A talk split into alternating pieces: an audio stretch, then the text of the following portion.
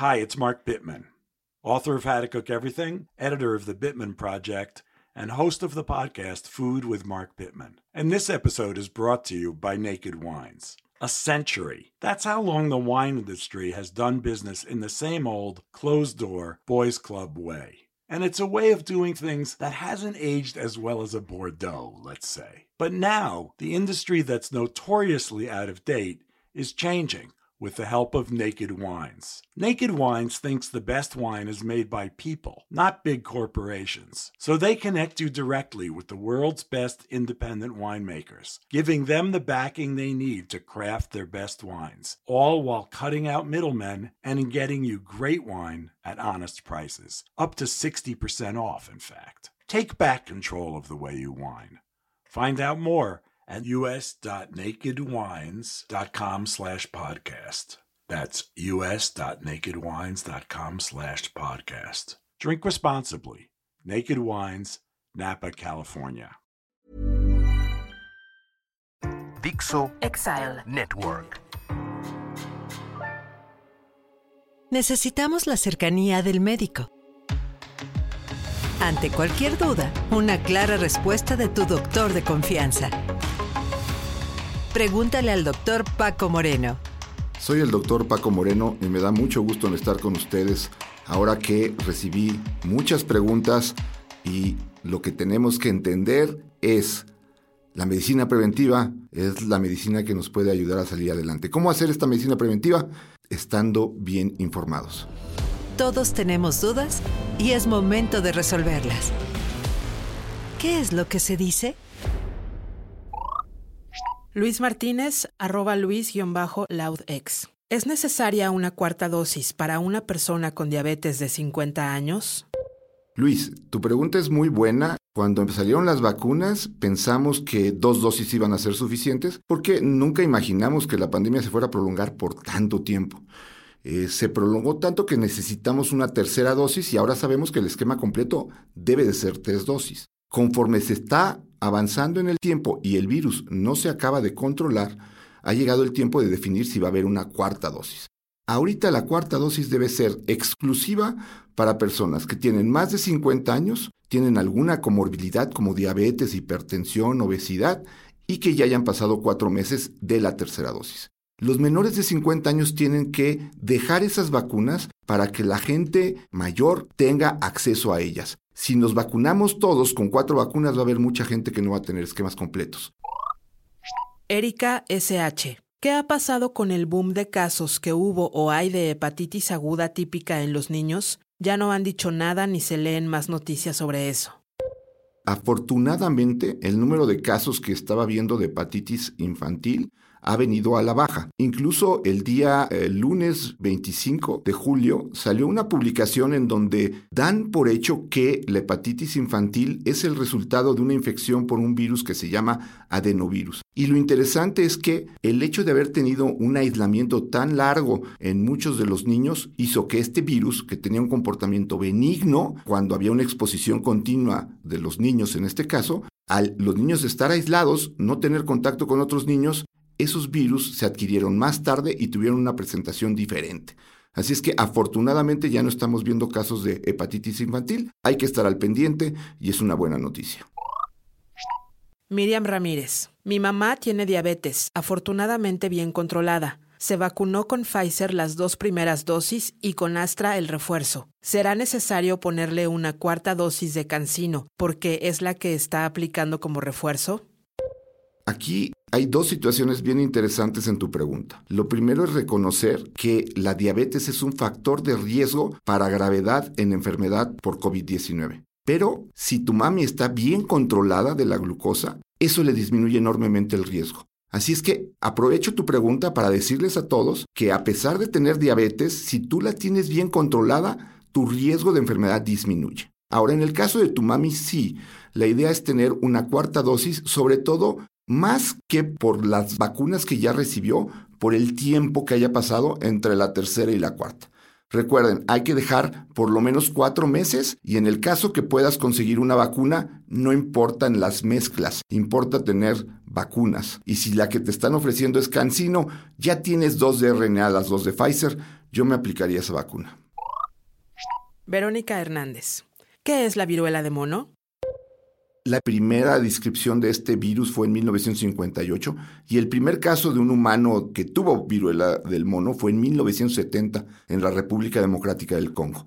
Y esta enfermedad ahora pues ha surgido como esta expansión que hay cuando personas que tienen un virus se exponen con una población grande que no tiene o en sus defensas historia de haber tenido esta enfermedad. Es una enfermedad relativamente nueva en lo que conocemos, pero la enfermedad se conoce desde hace tiempo y vamos a estar hablando mucho de esta porque pues está siendo cada vez más frecuente y tenemos que saber tener una buena información para llevar a cabo una buena medicina preventiva. Miriam Ramírez. ¿Cómo se cuenta el aislamiento desde el día 0 o al 10 o bien del 1 al 10? Si la persona que tuvo el bicho aún en el día 10 continúa con tos, ¿todavía puede contagiar? Lo que hemos visto es que el tiempo en donde uno elimina el virus es corto, no pasa de 10 días. Entonces la recomendación es la siguiente. Si tú te infectas y empiezas con síntomas, cuenta ese día de tu primer síntoma. Puede ser el día que te sentiste muy cansada, con dolor de cabeza, que te dolió la garganta. Ese es tu día 1. Y de ahí vas a contar 10 días y no necesitas hacerte prueba. Ahora, hay personas que tienen trabajos esenciales o que requieren regresar a su trabajo y ellos pueden a los días 8 hacerse una prueba de antígeno y si la prueba de antígeno es negativa, pueden regresar a trabajar. Recuerden que si están regresando a trabajar después de tener COVID, hay que tener las medidas preventivas, el uso de cubrebocas, evitar estar en contacto con mucha gente porque no queremos arriesgarnos a contagiar a otras personas. Anesi. Si me contagié en esta ola y tengo mi esquema de tres dosis de vacuna, ¿adquiero inmunidad por algún tiempo? La inmunidad ha sido de lo más difícil de explicar y la razón es que ha ido cambiando conforme aparecen las nuevas variantes. Las nuevas variantes son eso, son virus diferentes a los que había en un origen. Y entonces tu cuerpo empieza a perder esa capacidad de detectarlos. Las variantes han provocado que la inmunidad se acorte, pero si tienes tus tres dosis de vacuna, te acaba de dar recientemente COVID, seguramente tienes algo de inmunidad. Ahora, no hay que confundir el sentirme que tengo algo de inmunidad con el puedo hacer todo sin protección. Mar Burana. Con la viruela del mono para contagiarse por contacto es necesario tocarse la cara, nariz, como con COVID o con el simple contacto se puede contagiar? La viruela del mono es una eh, transmisión que ocurre principalmente, en más del 90% de los casos, cuando una persona tiene un contacto estrecho con una persona que está infectada. Y las lesiones son muy contagiosas. Si tú tocas con tus manos esa lesión, no tienes que llevarte la mano a la cara para contagiarte. Te puedes provocar lesiones en otras partes del cuerpo por la misma forma de la aparición de estas vesículas, pues genera estos eh, fotos que nos han asustado tanto y que nos produce tanta, eh, pues hasta rechazo para verlos. La situación es que esas lesiones son las que son contagiosas. Entonces hay que cuidar de estar tocando eh, a una persona que tiene alguna lesión en la piel sin tener los cuidados de usar un guante o de estar eh, atento a qué posibilidades pudiera tener esa persona con la que vas a tener un contacto de que esté infectada. Isa Garduño. ¿Qué significa ligero engrosamiento del intersticio pulmonar? Es la interpretación de una radiografía de tórax. Muchas gracias.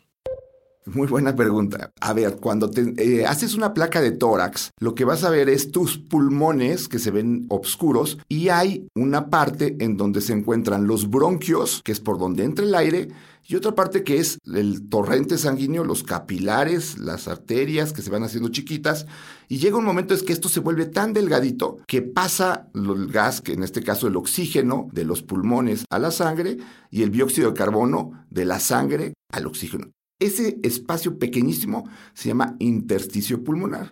Y cuando tenemos COVID, esa parte se inflama y por lo tanto te pueden decir en una tomografía que da la impresión que hay un incremento en el intersticio pulmonar. No te asustes, si acabas de tener COVID es algo que ocurre muy frecuentemente. Hay estudios que han demostrado que de 100 pacientes que tienen COVID, 60 pueden tener alguna manchita en el pulmón y esto se va a recuperar y no te va a dejar ninguna secuela. Así es que espero que tu radiografía esté bien y tú estés recuperada de tu enfermedad. Unidos por Coyoacán, VP. ¿Cuál es el tiempo mínimo entre las dos primeras dosis de Pfizer en adolescentes de 12 años? La vacuna de Pfizer desde que se eh, desarrolló, el tiempo mínimo de aplicación es de 21 días. Ahora, no tiene que ser exactamente los 21 días y puede prolongarse entre la primera y la segunda aplicación hasta 90 días. Ahora, mientras más tiempo te tardas, empiezas a dejar de tener protección. Por eso, no te la pongas antes de 21 días y trata de ponértela en los primeros 60 días después de la primera dosis. Jorge Arturo Zamora. Este bicho quinta ola sumamente contagioso. Nosotros lo superamos, pero ¿cuándo empezará a bajar? ¿Y cómo prevenir nos vuelva a dar? Tenemos las cuatro vacunas. Pues realmente estás en una situación en donde tu escudo de protección es muy grande. ¿Qué ha pasado en esta quinta ola? Que surgieron variantes de Omicron que escapaban a la inmunidad. Quiere decir que eh, no reconocían tu sistema de defensas al agresor como el agresor anterior, porque ya era diferente. Y de esa forma te infectaba. Es decir, hemos visto muchos casos en donde la persona está sufriendo su segundo y hasta el tercer COVID. Ahora, esto va a generar algo de inmunidad para las variantes que están circulando ahorita. ¿De qué dependerá el futuro? Pues esperemos que ya no aparezcan más subvariantes y esto nos ayude a que con la gran cantidad de personas que ya están vacunadas y con las personas que han tenido también COVID, pues el escudo protector sea cada vez más grande para todos. Y entonces sí, el virus va a empezar a circular de una forma mucho menor y es cuando vamos a llegar a esa famosa endemia que tanto queremos, en donde ya no vamos a tener estas olas tan grandes como hemos tenido. Manuel Herrera Torquero. Llevo dos vacunas y un refuerzo en diciembre de 2021. Y mientras llega la siguiente vacuna, ¿qué puedo tomar o inyectar para prevenir algo? No hay nada realmente que sea preventivo para eh, COVID-19. Existe un anticuerpo monoclonal que incluso está aprobado en México y esto es, te inyectan anticuerpos. Recuerden que la vacuna, cuando te la aplicas, lo que hace es que tu cuerpo fabrique anticuerpos. Esta medicina eh, nueva, lo que te inyectan ya son anticuerpos que se hicieron de una manera artificial y puedes estar protegido. Pero este tipo de medicamentos está restringido para personas que les ponen vacuna y no hacen anticuerpos porque su sistema inmune está muy deficiente. Personas que tienen leucemia, personas que están recibiendo quimioterapia, algún inmunosupresor. Pero de otros medicamentos no hay nada preventivo. Lo más preventivo, la medida más importante es los cuidados que ya sabemos. Usar cubrebocas, abrir espacio, ventilar las áreas, evitar estar con demasiada gente, aglomeraciones innecesarias y tener una higiene de manos adecuada. No te preocupes por tomar medicamentos innecesarios, por sobrevitaminarse, eso no ayuda. Atracciones Carlón. ¿Me pongo el segundo refuerzo de la vacuna de COVID? Para todos es muy importante tener tres dosis de vacuna. Incluso los jóvenes que ya pasaron cuatro meses después de su segunda aplicación se están poniendo, se están aplicando una tercera dosis. Así es que si tienes dos dosis hay que aplicarte una tercera. No se queden con una, con dos, tengan las tres dosis de vacuna. Eso es lo que realmente nos protege y eso es lo que va a evitar que siga circulando el virus. Minoru, ¿Por qué existe la tendencia de convertirse en altamente contagiosas las nuevas cepas de virus? ¿Tendrá que ver con el derretimiento de los polos? No, esto más bien es por la naturaleza misma del virus. Haz de cuenta que salen en una competencia y vamos a tener diferentes corredores, pero aquí son diferentes virus. El virus más rápido es el que llega primero a la meta. ¿Cuál es la meta en este caso? La célula de la persona que va a infectarse. Ahorita la carrera está siendo ganada por esta famosa subvariante BA.5 de Omicron. Mientras más transmisible y más contagiosa es una variante, es más rápida para infectar y por lo tanto va a ser la que predomine en ese momento. Starcatcher. ¿Cuál es la probabilidad de que la viruela del mono se convierta próximamente en una amenaza semejante a la erradicada y letal viruela humana? Afortunadamente la viruela del mono es mucho menos agresiva que la viruela humana. Y la otra situación es que cuando uno evalúa, porque la descripción de la viruela humana pues es de más de 500 millones de casos de fallecimientos a través de la historia, pues también ocurrieron en tiempos en donde la medicina eh, pues carecía de tantas posibilidades, tecnología, pues la misma vacuna que fue gracias a la cual se logró erradicar esa enfermedad, la viruela humana. La posibilidad de que esto se vuelva una amenaza es bajísima, tendría que haber muchas mutaciones en el virus para que adquiriera una mayor virulencia, es decir, una mayor agresividad. No hay que estar preocupados, hay que saber cómo cuidarnos de esta enfermedad. Los cuidados y prevención están en tus manos. Acércate a tu doctor de confianza e infórmate. ¿Qué es lo que tienes que saber?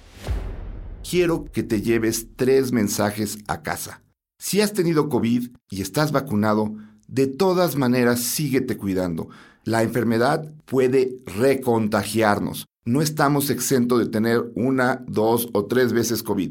No estés seguro de que no te vas a enfermar. Mejor lleva a cabo las medidas de seguridad para que entonces sí estemos tranquilos. El segundo, cuando tuviste COVID puedes tener tos, congestión nasal y principalmente fatiga por varios días después de haber tenido COVID y no quiere decir que sigas enfermo.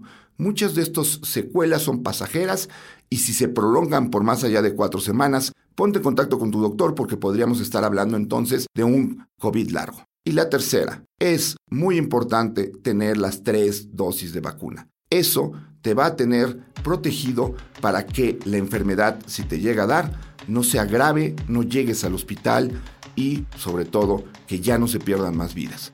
Espero tus preguntas. Hashtag pregúntale al doctor Paco Moreno. Sígueme en Twitter, arroba DR Paco Moreno 1, en Instagram, DR Paco Moreno 1. Espero tus preguntas.